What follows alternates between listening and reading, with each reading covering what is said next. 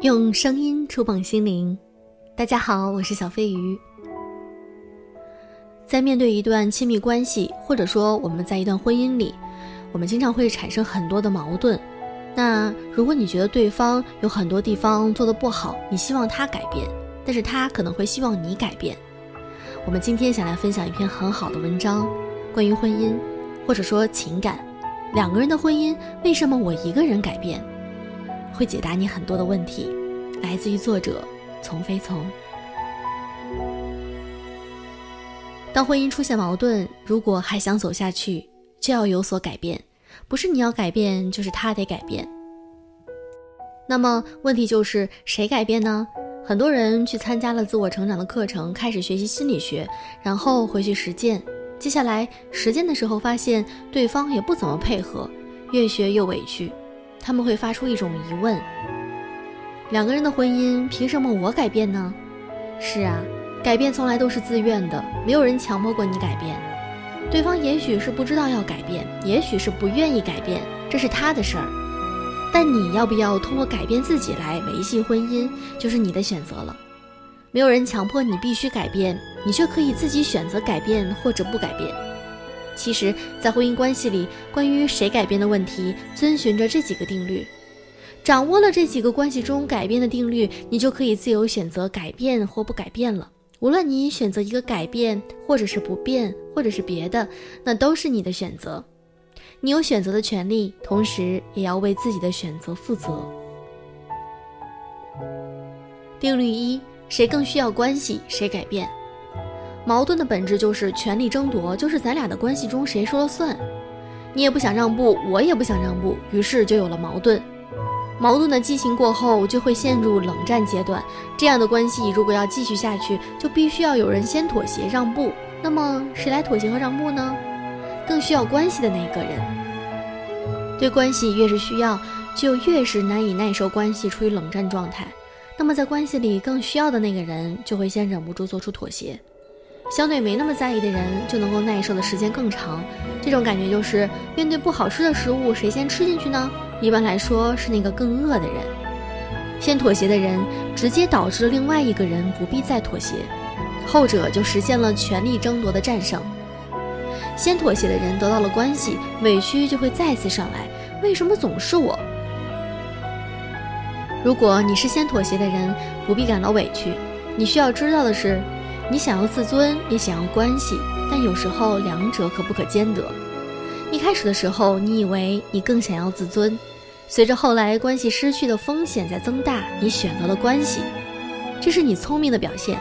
你始终在选择自己更重要的东西，你妥协了，也不是为了对方，而是为了自己更在意的东西而放弃了第二重要的部分。这时候你要改变的动力，并不是为了对方好，而是满足自己想要优先维护关系的愿望。如果你觉得委屈，你要思考的不是为什么他改变，而是为什么你会比他更需要你们的关系呢？婚姻关系是必须的吗？如果不是，为什么我害怕一个人过呢？如果是，为什么我一定要跟这个人保持婚姻关系呢？定律二。谁更需要和谐，谁改变。冲突也不是一个必须要着急解决的问题。很多人能承受冲突，认为冲突是生活的常态。应对冲突的方式也不一定是要自我改变。你只要比对方更坚决、更强硬，他就会选择改变或者离开。你根本不需要改变。对很多人来说，我的感受、利益比我们的冲突更重要。所以，即使有冲突，我也要优先维护自己的立场。对于这样的人来说，他们就会选用指责、挑剔、讲道理、冷战、威胁、要求等种种方式来维护自己。但在有些人的想象里，冲突是不可以的、灾难的、禁忌的。他们对冲突有一个夸大的想象，这样的人就会非常渴望和谐，认为和谐比自己的立场更重要。那他就会把和谐的愿望带到婚姻里来，并在冲突产生时先放弃自我。对于这样的人来说，他就会选择忍让、妥协、改变，来优先于满足自己的和谐需要。所以，如果你优先产生了改变自己的想法，你问问自己是否在为和谐而改变？对你来说，和谐和自我哪个更重要？在这场权力争夺中，显然认为自我大于和谐的人要胜利于和谐大于自我的人。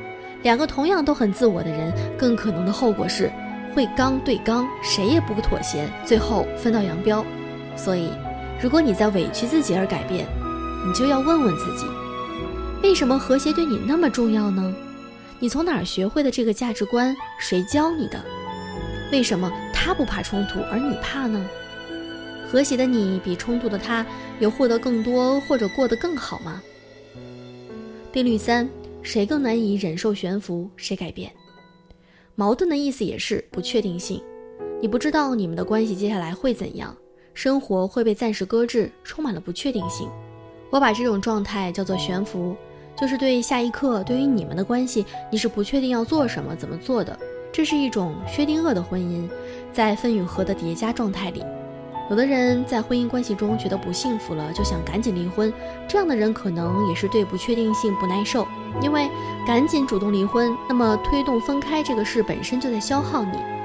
如果你真不在乎这段关系了，除非你有了下家在催你，不然其实你可以一直拖着，拖到对方耐受不了来找你解决问题。这时候你就有了更多议价的资本，对你更有利。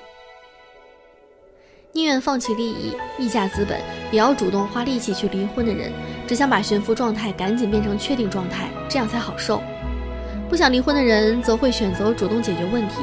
他们宁愿自己受点委屈，也不想让婚姻处于分与合的叠加状态里。他不能适应这种不确定下一步会怎样的生活，他必须主动做出改变，来消除这种不确定感，让婚姻回到自己熟悉的轨道里。而如果关系中的对方觉得这样也行，那样也可以分或者合都能接受，那他对关系中的悬浮状态是耐受的，他就不会着急做决定改变了。很多时候，不去消耗精力去思考下一步如何走，才是真正的放下。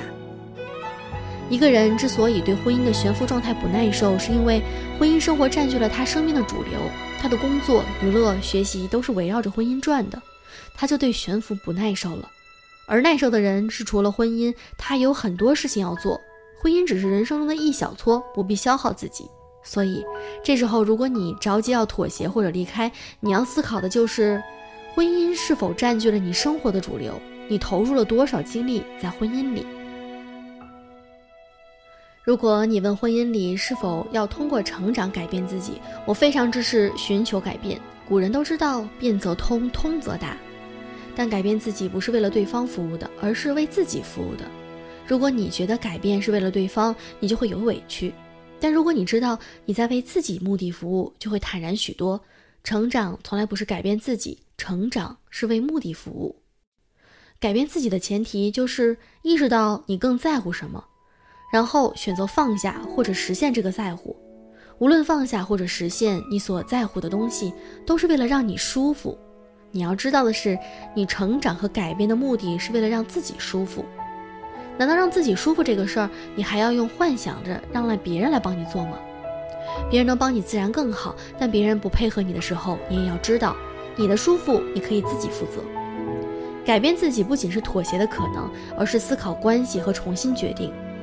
思考为什么你更在乎关系？为什么你更在乎和谐？为什么你更在乎确定感？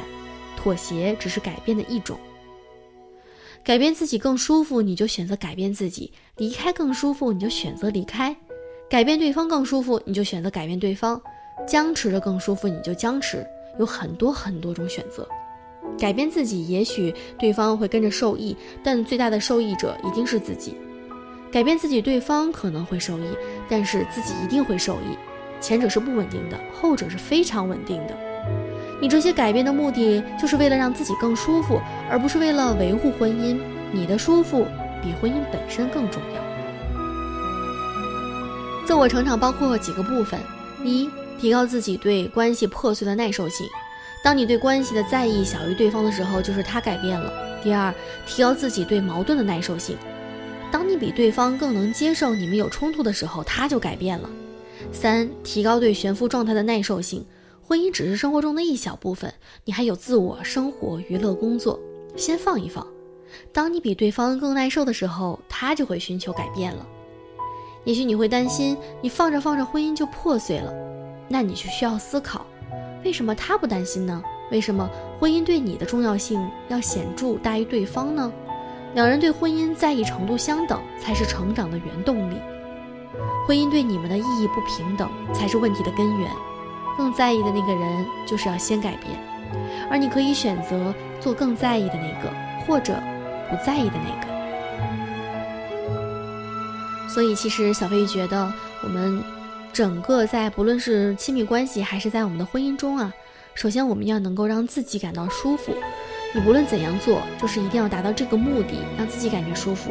你哪怕去选择自己改变，你觉得这是舒服的，对于你来说，呃，你希望能够让婚姻更和谐，那你的目的就达到了，那就可以。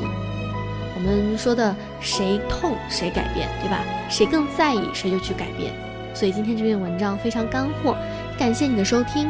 那小飞鱼会一直坚持做节目，不论是不是有更多的这个动力吧，这种物质金钱的动力。但我因为我的热爱，所以我喜欢，也喜欢你们能够收听我的电台。谢谢你能够分享给你的好朋友。我希望在我们的每期节目都能够帮助到大家。好了，今天的节目就是这样，祝各位亲爱的小耳朵们晚安。